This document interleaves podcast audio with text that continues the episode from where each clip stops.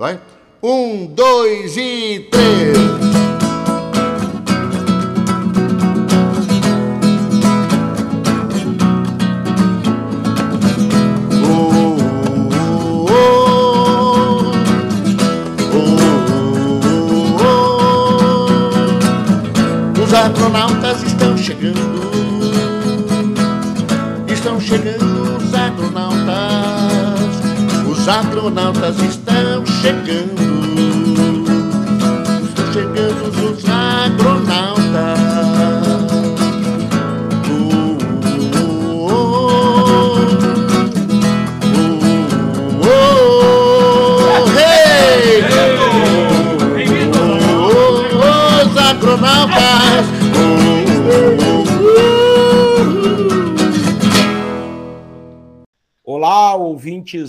Agronautas. Bom dia, boa tarde, boa noite.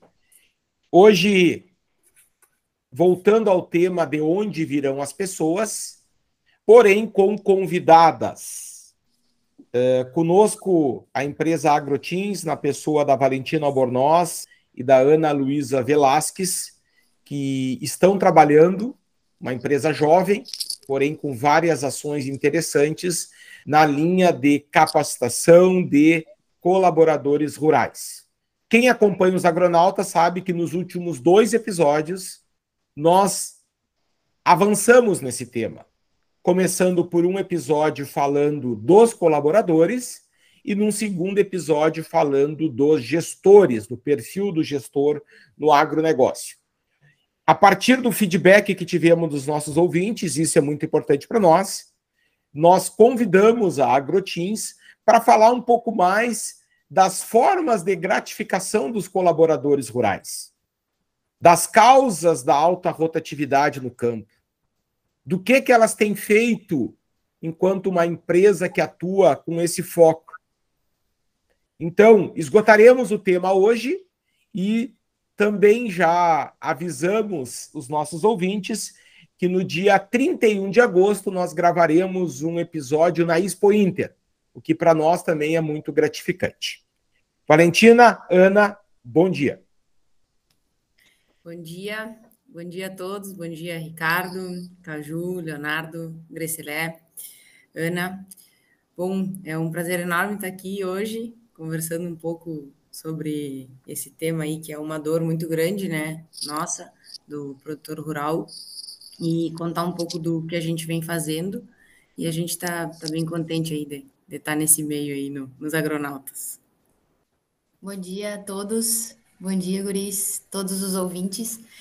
É muito gratificante ser lembrada, né, é, por esse tema. É uma caminhada que a gente iniciou faz mais de um ano, somos praticamente novas na área, mas a gente já vem colhendo alguns resultados, viemos com esse olhar muito forte para as pessoas e a temática de bonificação, da forma como a gente vai é, encarar no sistema de produção é uma temática muito boa para a gente poder discutir hoje de manhã.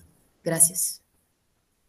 Professor, aqui entrando, eu só queria citar o feedback de um ouvinte chamado José Luiz Kessler, que sugeriu justamente eh, esse modelo de entrevistar, entrevistar pessoas e sobre gratificações. Ele gostaria muito que a gente se estendesse nesse tema e já estava programado isso e a gente parece que está fazendo de acordo com o que ele pediu. Mas eu queria mandar um abraço ao Lico Velho lá de Pelotas, porque ele está antenado, é o nosso ouvinte e, e que bom, né, que nós tivemos esse retorno de pessoas queridas. Cadê nosso professor? Onde é que anda o nosso professor? Olha só. Você cortou o teu áudio, Eu estava pensando um negócio aqui. Bom dia, buenas a todos. Sejam muito bem-vindas, gurias, Valentina e Ana. Uma satisfação ter vocês conosco. Eu estava pensando aqui que o assunto rendeu, né? Nós estamos indo para o terceiro episódio falando de pessoas, né? Então significa que isso fez sentido na cabeça de quem nos escuta. É, a gente, onde anda, escuta uma máxima, na roda que for, no setor que for, eu começo ampliando o campo de visão, geralmente tem uma. Antigamente tinha uma máxima, né? Que era, e aí, hein? O preço do boi sobe ou desce? E esse preço do boi?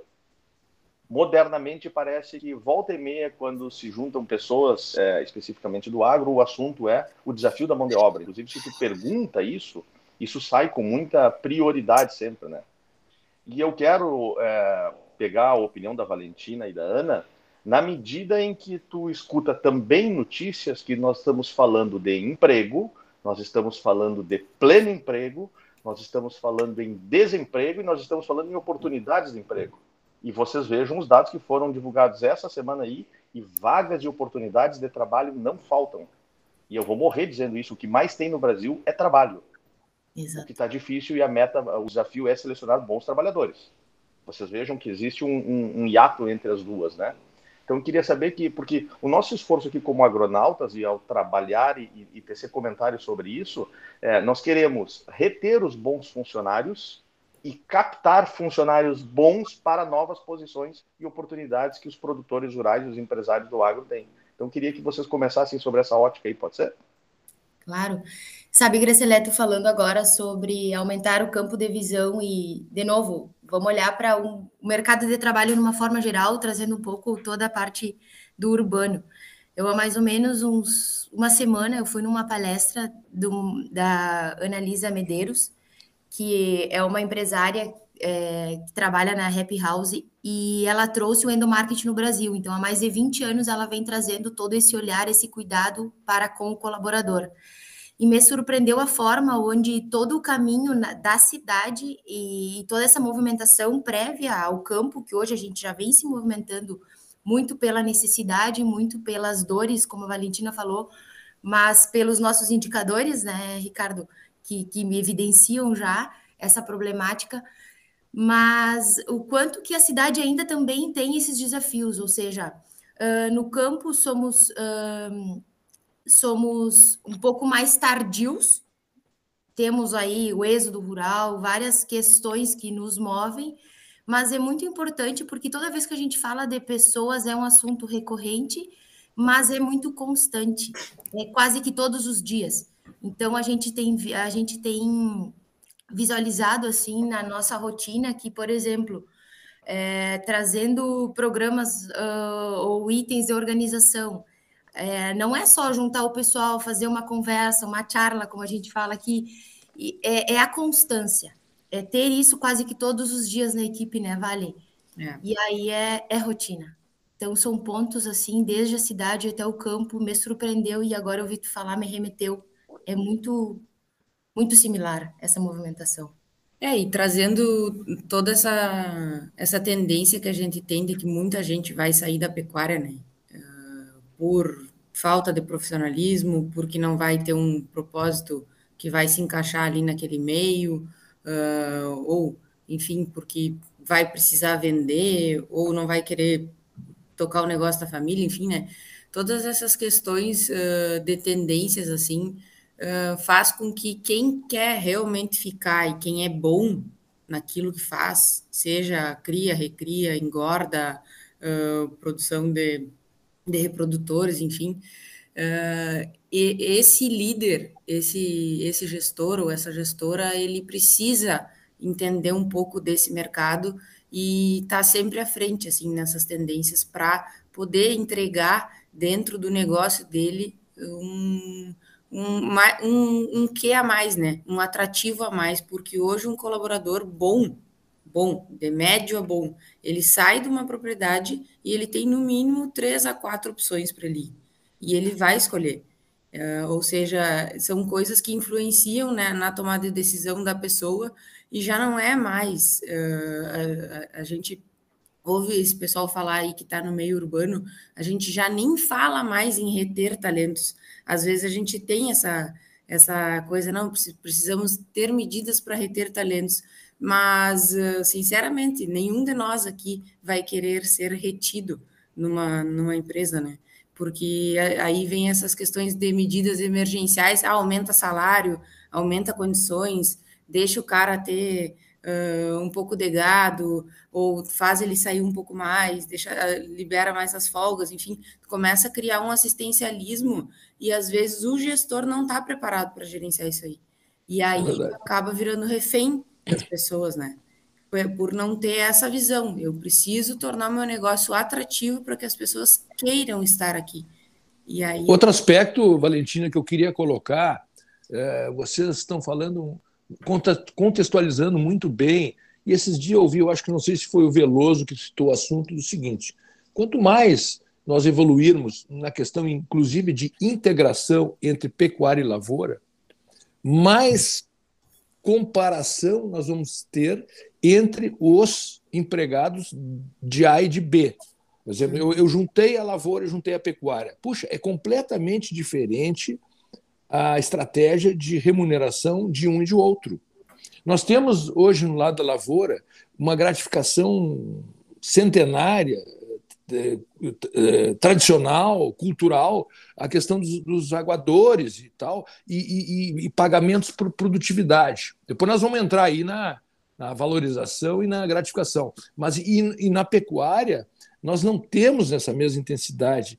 Os valores são, eu, eu diria, menores. E, e, hoje, a grande dificuldade está no tu conseguir pessoas na renovação de campeiros. É, hoje é muito mais fácil sair do campo e ir para lavoura do que o, o, o contrário. Então, essa migração aí que nós temos que pensar um pouco. Né? Então, aí vai entrar num tema que estão pedindo aí muito para nós, e que nós vamos ter que conversar agora sobre nesse, nesse episódio, é sobre a, a, a valorização né, do nosso, eh, na nossa mão de obra, essa distinguir entre a pessoa da lavoura e a pessoa da pecuária. Como gratificar diferentemente ou de uma maneira parecida quando tu tens uma integração dentro da tua empresa e que essa integração, ela cada vez mais é necessária. Claro. E é importante colocar assim uh, que quando a gente o que, que, o que nos move, né? O que move a Agrotins, uh, quando nós sentamos e começamos a discutir uh, o que que nós gostaríamos de fazer e o que que a nossa região é carente, nós chegamos nessa, nessa nesse ponto em comum que é a questão dos treinamentos. Mas não é treinar por si só é dar sentido para aquilo, é para que a gente consiga aumentar a eficiência da aplicabilidade de toda essa tecnologia que está disponível e que está sendo gerada diariamente pelas universidades, mas que chega no campo de forma distorcida e gera uma frustração nas pessoas. E aí, quando a gente fala em frustração de pessoas, aí é que a gente começa a vir, começou a, a virar essa chave. Bom, a gente precisa entregar para o mercado algo que seja funcional. Qual é a dor do produtor? A primeira coisa, ele não está acostumado a treinar. Isso é um fato. Tá? Nós temos aí muito bem representado, que cumpre um papel muito uh, importante, o Senar, mas quando fala de treinar e desenvolver a pessoa, nós não temos isso, essa oportunidade para que o colaborador venha a crescer profissionalmente. Ou seja. Esse é um baita aspecto, viu, Valentina? Eu queria a atenção dos ouvintes aí que nos acompanham para esse ponto. Uma coisa é tu treinar o cara para ajustar uma máquina. Olha, tu não regula assim. Exatamente. Quatro, isso é treinamento quase que robótico. É. Né? Uhum. Agora, quando tu chega perto do ser humano, que tu toca no que dói nele, o cara salta. Todos nós saltamos, né? Tu imagina o, o, o, o colaborador rural que pouco tem acesso e que não faz parte da rotina dele, não foi nem não foi nem fruto de desenvolvimento dele, né? Chegar perto do indivíduo, do ser humano que cada um tem ali dentro. É, eu acho... Deixa eu dar um exemplo aqui, Léo, desculpa, vai, mas vai. Assim, a Valentina conhece, foi veterinário, orientador dela, chama Antônio, falecido, Antônio, nosso veterinário. Uh, queria dizer para você assim, que nós estávamos com um problema na fazenda de falta de empenho, de comprometimento, e um dia ele chamou o pessoal dos peões e disse assim, pessoal, que está acontecendo? Vocês estão se dando conta que vocês não são simples colaboradores aqui, peões para juntar gado, não. Nós somos produtores de alimento. Tchê, olha, foi uma palestra que ele deu que de sensibilidade, que ele, ele via que a, a, a baixa estima dos nossos empregados estava fazendo com que eles não tivessem uma, uma razão de trabalhar. E aquilo modificou tudo. A nossa equipe melhorou muito depois de simplesmente de uma palestra. Eu quero dar um exemplo só do que é, pode ser feito na medida em que tu começa a fazer as pessoas pensarem no sentido do que está fazendo. Eu não sei se é isso que a Valentina começou a falar.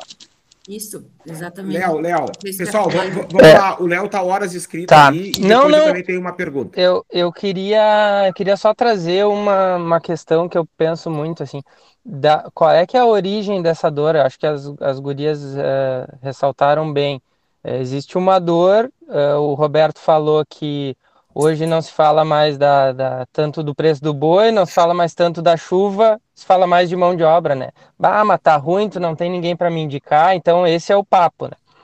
Eh, mas eu vejo, assim, até eh, como eu, eu lido muito com o pessoal da linha de frente, do operacional, eu vejo que boa parte dessa dor ela é provocada por uma desorganização no sistema de produção. Então, a origem muitas vezes é um sistema que não está bem ajustado e que ele acaba refletindo em tudo, tanto nos resultados quanto na dificuldade de comunicar as coisas que têm que ser feitas, as metas que têm que ser atingidas e, consequentemente, fica impossível de remunerar ou de bonificar, né, um, um colaborador porque tu, tu não sabe onde é que tu tá, tu não sabe onde é que tu quer chegar, então e, e aí o Caju trouxe a lavoura, pô, a lavoura tem processos muito bem definidos, né?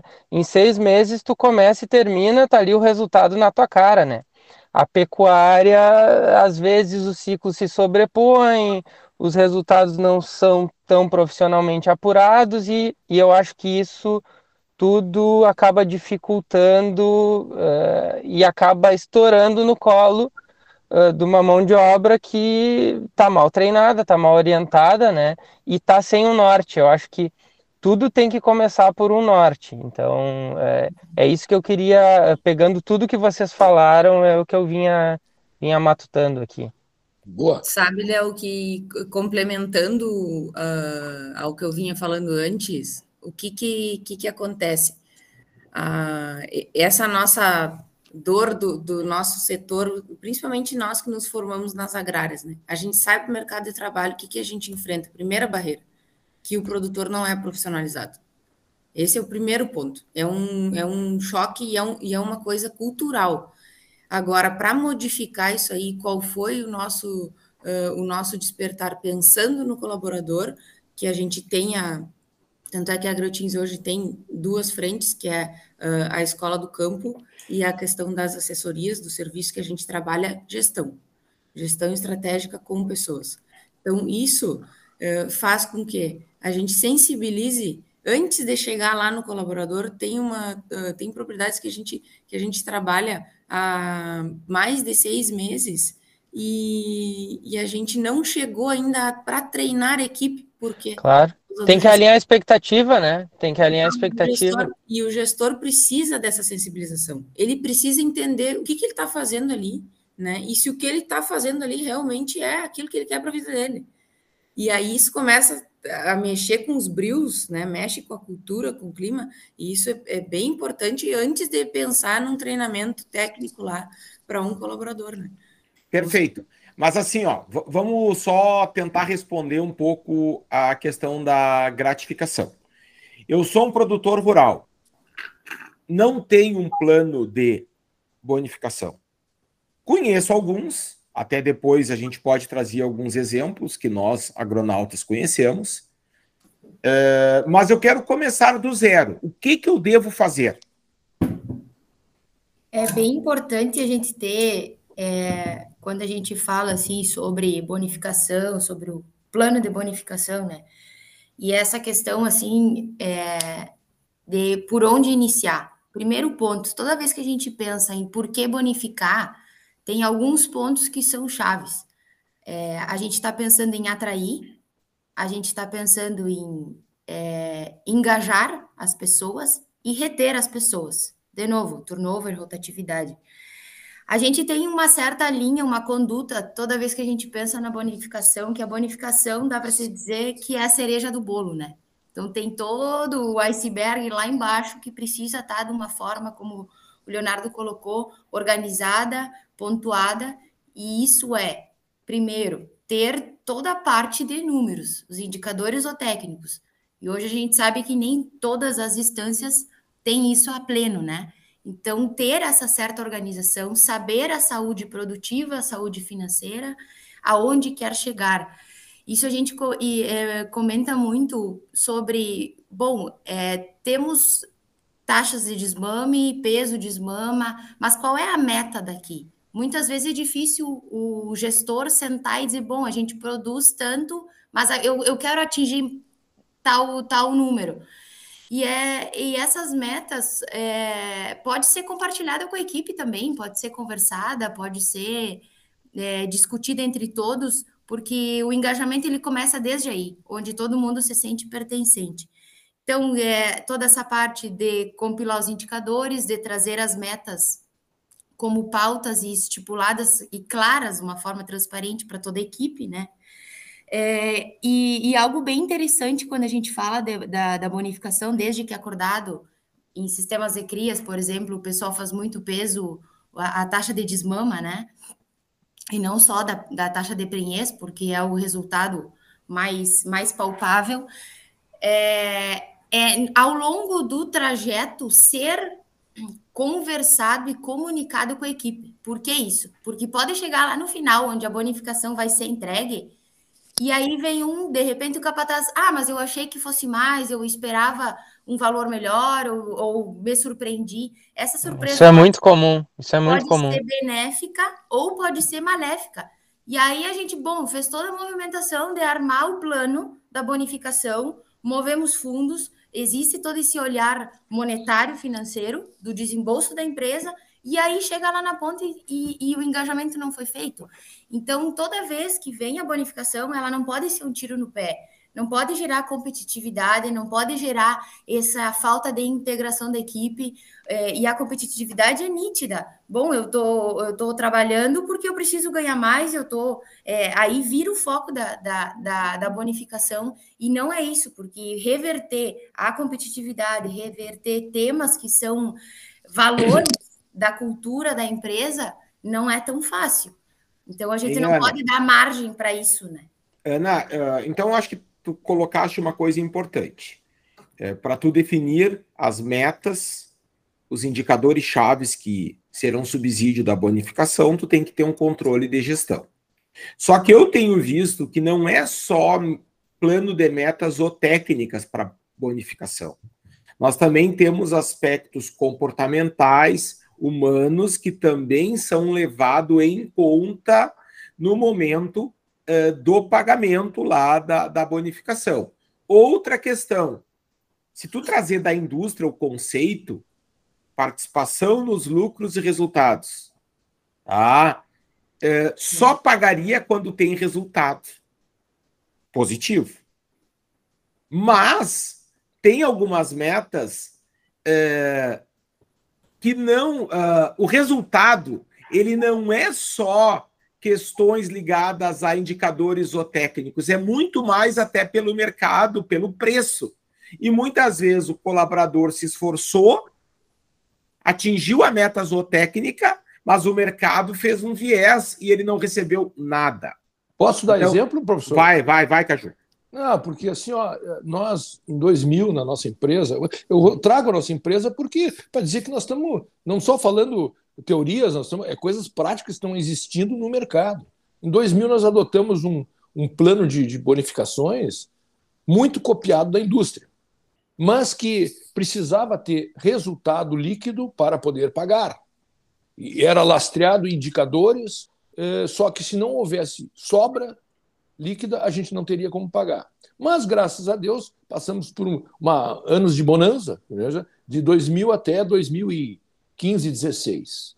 Sempre no final do ano pagávamos lá e a gente trazia o, o, o, o colaborador, mostrava os números, mostrava o desempenho, falavam também na, na, reunião do final de ano, que era o momento que a gente pagava, a gente falava sobre o que, que aconteceu no mercado, dava um input em cima deles, assim, de alguma coisa assim muito, muito, muito genérica, né, pra, dentro da compreensão, a possibilidade de compreensão deles, e pá, pá, todo mundo muito pá, eh, feliz. Entramos nas vacas magras de 2017, 18, 19, passamos três anos sem ter resultado líquido. Gente do céu. Aí começou a dar um probleminha. E a gente via o seguinte, como tu falaste, Ricardo, O desempenho, o esforço, o comprometimento não, não mudou, mas não tinha, não tinha sobra para pagar. Aí a gente começou a se dar conta que a gente tinha que mudar, a gente tinha que fazer uma coisa mista, um pouco de resultado e um pouco de metas cumpridas. Volto a falar agora que se uma empresa não está organizada e não mede, olha só a palavra, não mede o que está fazendo, ela não tem como colocar e repassar para os seus colaboradores alguma coisa palpável, porque, porque tu tem que saber como é como é que está o teu status quo dentro do negócio para colocar metas de minoria.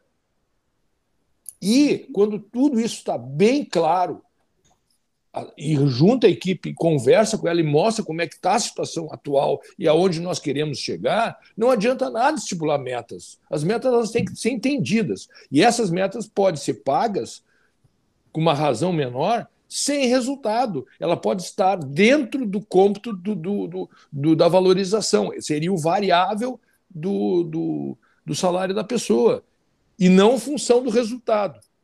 Mas não deixe de, de remunerar também as pessoas pelo resultado. Então nós começamos a mudar isso, porque senão é, era injusto em relação àquele super comprometimento, engajamento, trabalho, é, esforço que as pessoas tinham através da liderança, através do, do, dos gestores né, operacionais, conseguiu engajar a equipe, tinham resultados e chegava lá uma frustração total, não recebiam nada em relação àquele esforço maior para atingir determinados objetivos, metas, etc. Roberto, Roberto. Eu penso que quem está nos escutando está tentando achar a melhor forma de começar ou de corrigir aquilo que já faz ou ver simplesmente por onde inicia, né?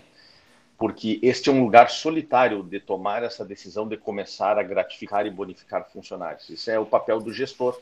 E tem um quê de insegurança e de risco por não saber e não ter convicção por onde começar, que não é uma coisa simples. Eu quero incentivá-lo a fazer é, a partir de exemplos como esse que o Caju acabou de dar, de dizer uma coisa é, com muita tranquilidade. Nos oito anos que fiquei no Sebrae, eu escutei e participei, inclusive, de inúmeras formas de programas de remuneração variável e não existe uma possibilidade apenas, não existe uma receita, existem gratificações que são financeiras, existem gratificações que são condicionadas a uma meta ou mais metas, existem gratificações que não são financeiras, e eu acho que se a gente aprende um pouco com cada uma delas, mas inicia e faz alguma coisa, aí está o pulo do gato. Conheço propriedades rurais grandes, com grandes equipes, com times de 40, 50, 100 colaboradores, que não iniciam as gratificações pelo financeiro, iniciam por ambiente de trabalho. Ah, Grecelé, mas isso é mais poético do que produtivo. Cuidado, não façam pré-julgamento. Sim, o financeiro, quem não gosta de receber mil reais a mais, dez mil reais a mais no final de um exercício? Todo mundo gosta. Eu gosto. Imagino que todos vocês gostariam. Porém, vocês sabem, e dependendo do nível que nós estamos, a fase que nós estamos da nossa vida, muitas vezes, se nós somos pais, o nível de atenção que a empresa dá para os meus filhos impacta. O transporte que eu tenho e a alimentação para minha família impacta. A estrutura e a qualidade da moradia que eu tenho do meu trabalhador rural impacta. O refeitório, a possibilidade de ir a rodeios finais de semana, isso faz tudo parte de um grande pacote que aquele que ousa e se lança e começa a fazer precisa pensar. Eu tenho para mim duas coisas para não deixar passar batido que vocês falaram em metas, tá? Isso é categórico, isso a gente pode falar de cima de um púlpito. Meta precisa ser clara, claramente escrita, e ela precisa ser publicada. Ela precisa estar na porta da geladeira do funcionário, ela precisa estar na parede do galpão. Todos os dias o colaborador tem que ter contato da sua meta do ano de 2022. Essas são as coisas sobre meta. E a segunda coisa, eu, a dica de ouro talvez seja, Ricardo, tu que está nos levando para um, um apontamento objetivo, e eu acho que tu está fazendo muito certo, quem está nos ouvindo quer resposta, né? É, não faça isso empiricamente. demande alguém com. Eu lembro daquela da, da, da, Jaqueline que palestrou numa noite da pecuária. Aqui estão as gurias da Agrotins, tem tanta outra empresas, existe a Factum, existem safras e cifras, existe uma série de empresas especializadas e profissionais que se dedicam a pensar nisso.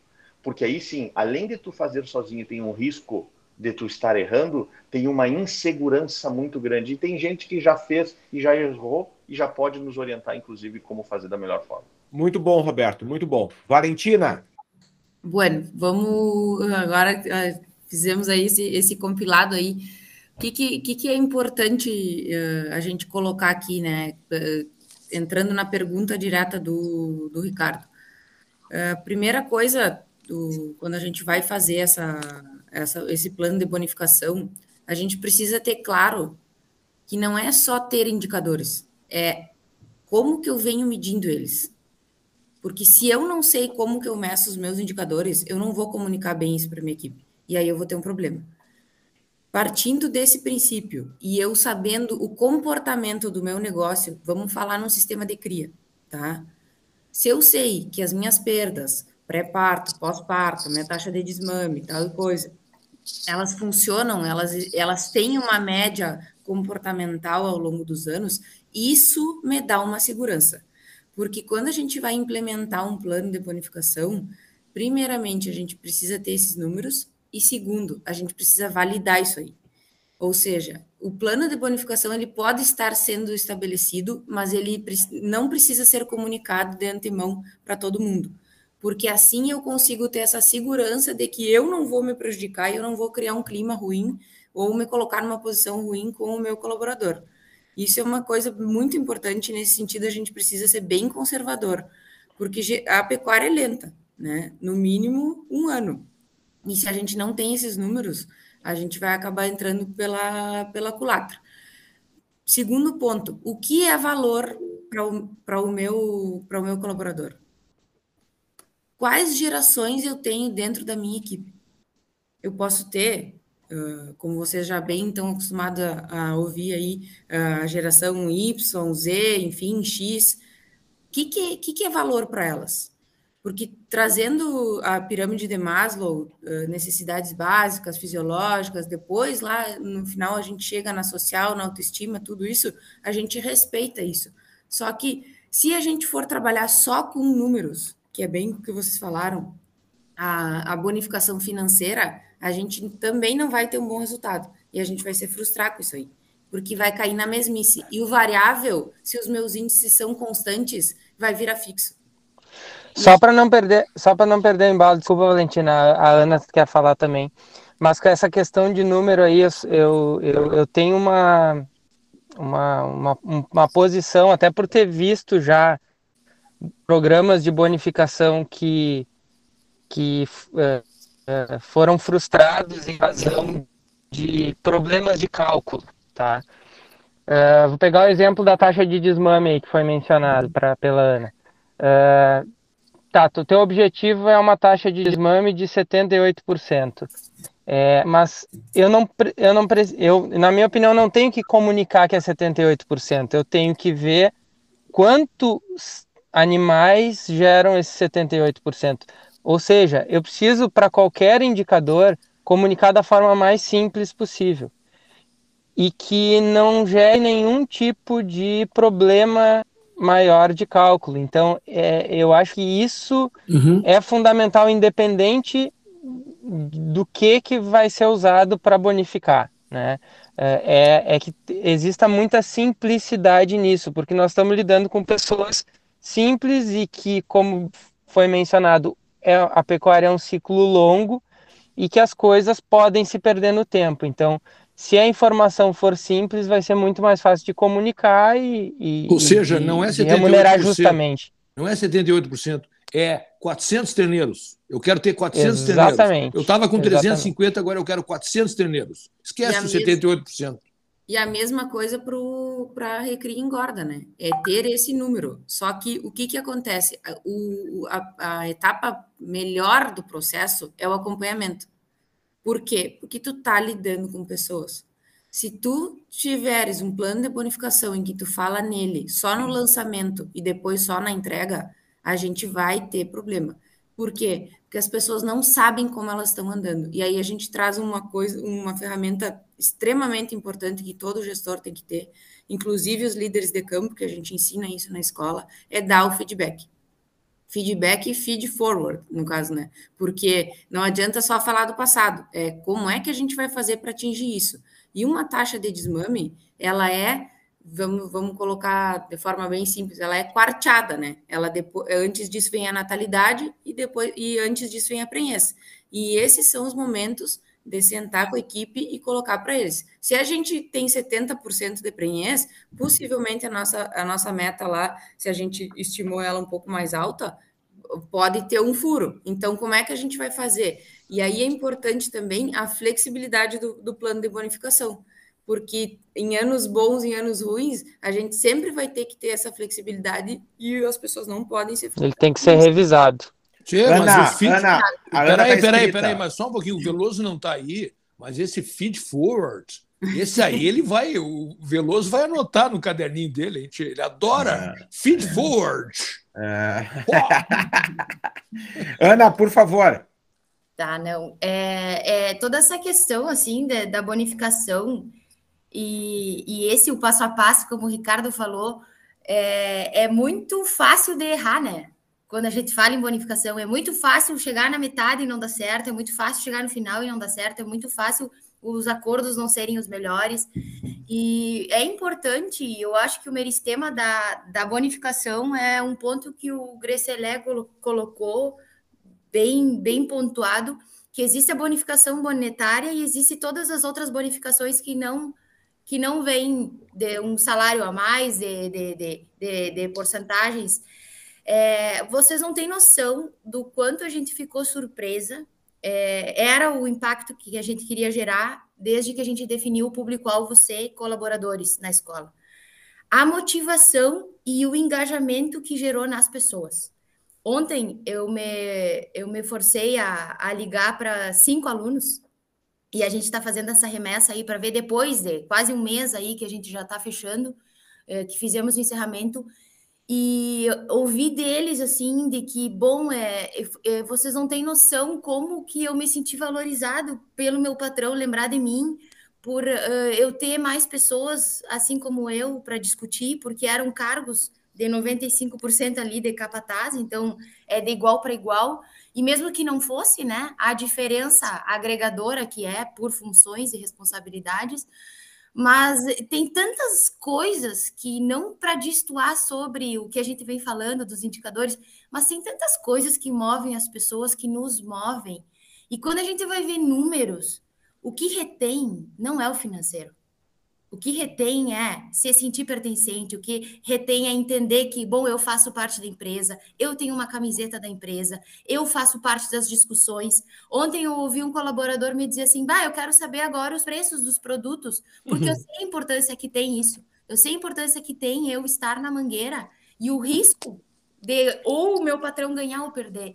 Então, é, isso não dá para deixar passar, porque. Ana, e muitas hora... vezes a gente, a gente não subestima a capacidade do colaborador. Muitas vezes a gente acha que ele não vai entender. Claro que muitos não entendem, mas tem aquelas pessoas que quando tu, tu falaste agora um exemplo, que tu começou a, a trabalhar a cabeça deles de uma maneira assim mais de, de participação nas decisões e as pessoas se engajam. Impressionante. Tem uns refratários a, a maior informação, estão ali e tal. Não é o cara que tu quer é, estimular o que vai crescer dentro do teu negócio. Mas tem pessoas que tu não imagina como eles são capacitados para avançarem. É. E essa subestimação a gente atrofia as pessoas, a gente atrofia os colaboradores. Às vezes a gente tem consegue o sistema de atrair boas pessoas, mas no decorrer do tempo a gente vai deixando toda essa proatividade, algumas questões que são importantes, inclusive das pessoas, deixando a desejar. Por quê? Porque o sistema está tão engessado que a pessoa não precisa nem pensar mais. Ela não, não precisa pensar. E a gente já a gente fez um diagnóstico e onde foi nítido muitas questões dessas. Então é, é bem, bem importante assim ressaltar para inclusive quem está pensando na bonificação olhar para o todo, olhar para o extra que é o monetário. uh, pegando o gancho da, da Ana aí, essa questão toda do que o Antônio fez lá, né? É, que tu trouxeste, Caju. Acho que é, é, é, bem importante assim o quanto que a gente não se dá conta aonde a gente está, no clima que a gente está. Porque quando a gente fez um, um diagnóstico numa propriedade, uh, e isso a gente tem ouvido muito, sabe? Na hora de fazer as entrevistas, é aí eu, eu a gente pergunta sobre a, como é que a pessoa se sente ali na empresa e tal, e aí uh, eles têm respondido. Eu acho que a empresa está crescendo, principalmente por vocês estarem aqui cuidando de nós. Só o fato de vocês estarem aqui nos ouvindo. O, quão, o quão é necessário e o quão a gente está ignorando coisas pequenas né, dentro de um sistema de produção que tem uma micro sociedade que é uma família que convive mais com, com os colaboradores, com a equipe, do que com a, com a própria família deles, né? E o quanto eles precisam emocionalmente, e isso a escola trouxe num, num tom assim muito, numa dimensão muito maior do que a gente imaginava, porque o que eles, eh, o ambiente que eles criaram de crescimento ali, bom, eh, foi uma coisa estúpida o crescimento deles. A maturidade da turma na entrada e na saída foi algo que nos surpreendeu. E o que, que a gente estava fazendo ali? A gente estava conectando eles com aquilo que eles vivem todos os dias, falando dos problemas deles, sabe? Valentina, Atenção. eles valorizaram, eles valorizaram ah, digamos assim, o investimento que a empresa fez em dar-lhes dar, dar capacitação. Né? Então, só queria voltar um pouco a outros episódios que a gente falou sobre gestor. Uhum. É, é, como é importante, aí digo, o gestor escutar, escutar os seus comandados. Porque na, medida que tu escuta, tu dá importância, eles se sentem valorizados. E aí essa questão da autoestima que eu falei, assim, tu, tu, tu, tu começa a trabalhar no psicológico e muitas vezes esse, esse, essa tensão é maior do que a própria recompensa financeira. O, o cara diz, mas eu, eu, tô, eu tô dentro de um negócio que eu sou importante. Bom, já melhorou tudo. Entendeu? Então eu acho assim que a gente, vocês falaram aí, até que ponto o, o Gresselé falou, tem o financeiro, tem o. Não, mas tem a atenção. Ju, Olha como é importante.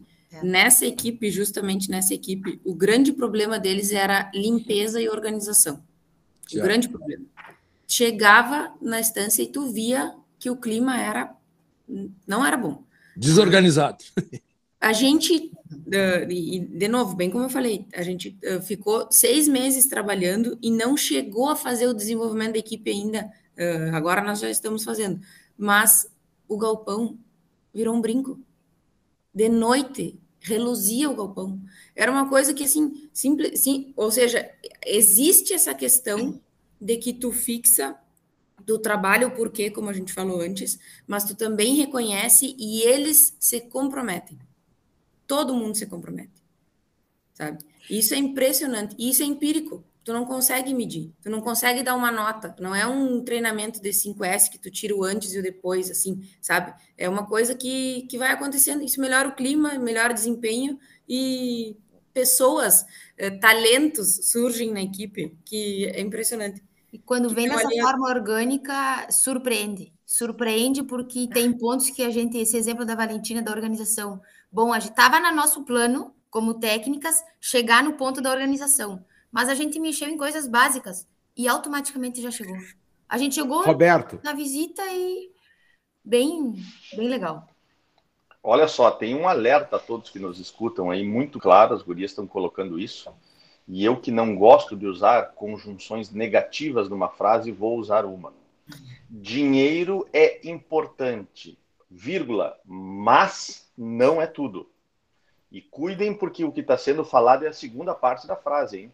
sim recompensar financeiramente sempre que possível, com metas claras, com pessoas, como nós falamos, né, assessorada por pessoas que têm experiência, bons exemplos, é muito importante e, se possível, façam.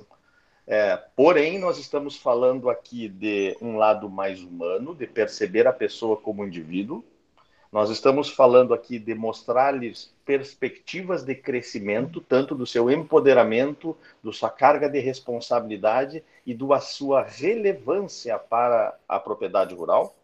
E um terceiro, do cuidar e o tratar do contexto, que pode passar pela limpeza de um galpão, pode passar pela qualidade da cama que ele dorme, pode ser um par de luvas para enfrentar o frio deste inverno, é, pode ser uma jaqueta nova, pode ser um, um, um, arreio de boa qualidade, pode ser um bom chapéu, pode ser um bom poncho para a época de frio ou de chuva, enfim, tem uma atmosfera. E a gente fecha isso empoderando e passando para o lado de cá do balcão, que é o lado do gestor, que é a provocação que fez o Caju. Tão humano quanto o funcionário precisa ser o gestor. O gestor precisa ter esse olho e esse filtro esse feeling de que ele está gerenciando pessoas e não se coloquem numa prerrogativa e numa premissa, não assumam como verdade de que, ah, mas sempre foi assim, a lida do homem do campo é uma lida mais simples, é uma lida mais bruta, é uma lida mais direta.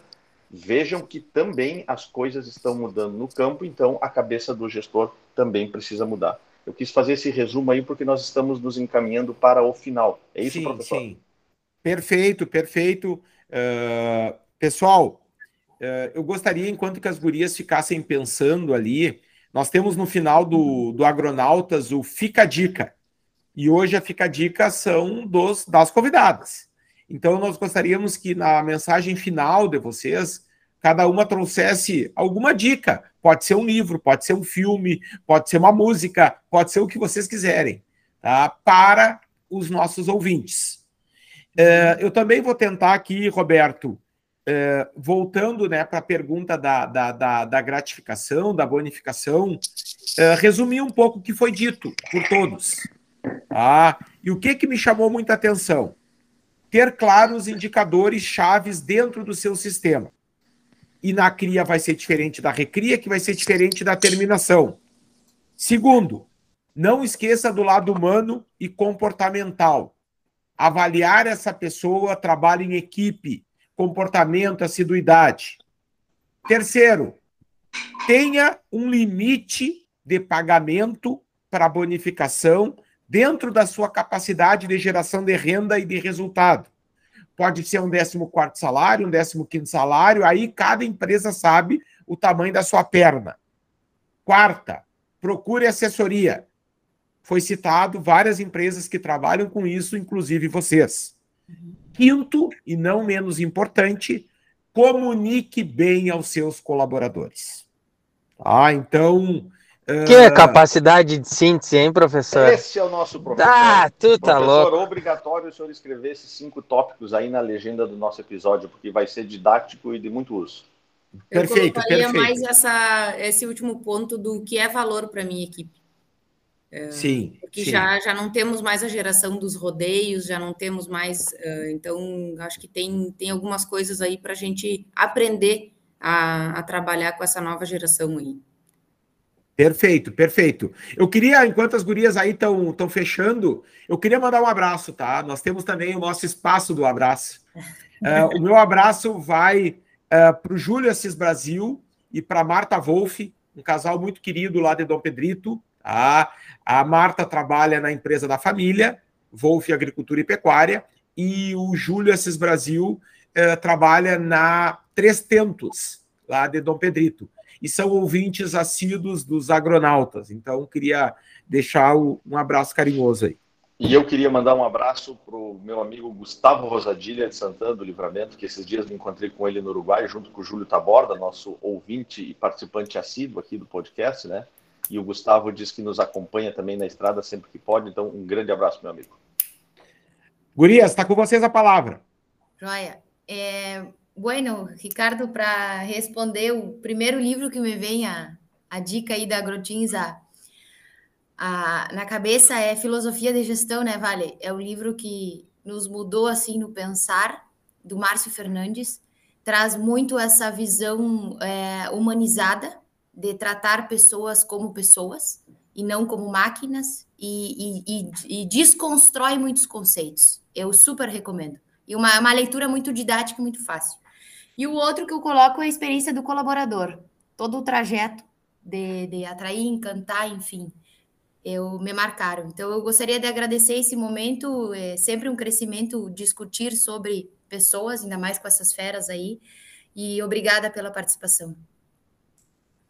Bueno, e eu também agradeço aí a oportunidade, eh, foi um momento aí de bastante crescimento para nós e acho que o que vocês vêm cumprindo como agronautas, acho que é uma coisa bem, bem interessante, assim, que está tá provocando muitas coisas, vocês colocando a opinião de vocês, com o jeito de vocês, isso aí vai, vai trazer bastante crescimento e eu já sei aí que não está não tá mais a nível regional, né? E isso é muito bom. Queria dar os parabéns aí pela iniciativa. Eu acho que isso aí é uma coisa que agrega muito, né? Nós estamos até pensando em falar em outras línguas agora para atravessar. Nós temos, é, nós temos ouvintes em Inglês todos... a gente já fala de vez em quando, é, principalmente é. o Veloso.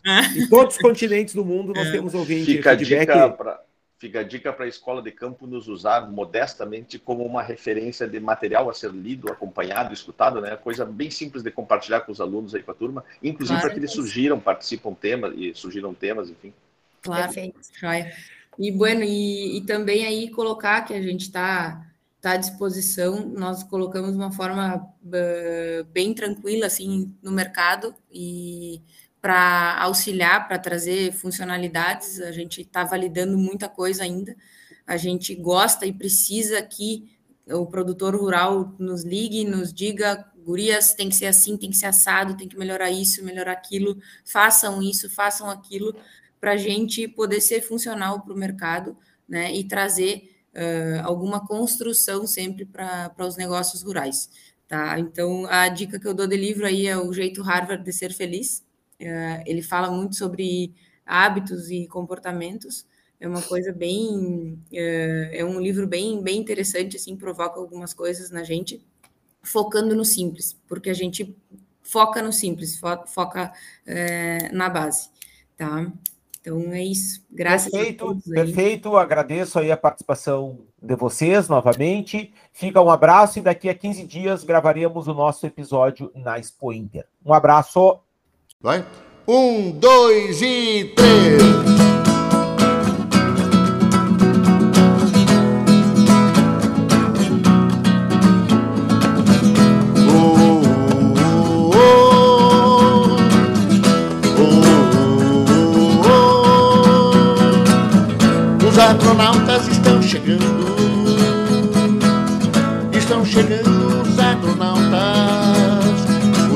Astronautas estão chegando.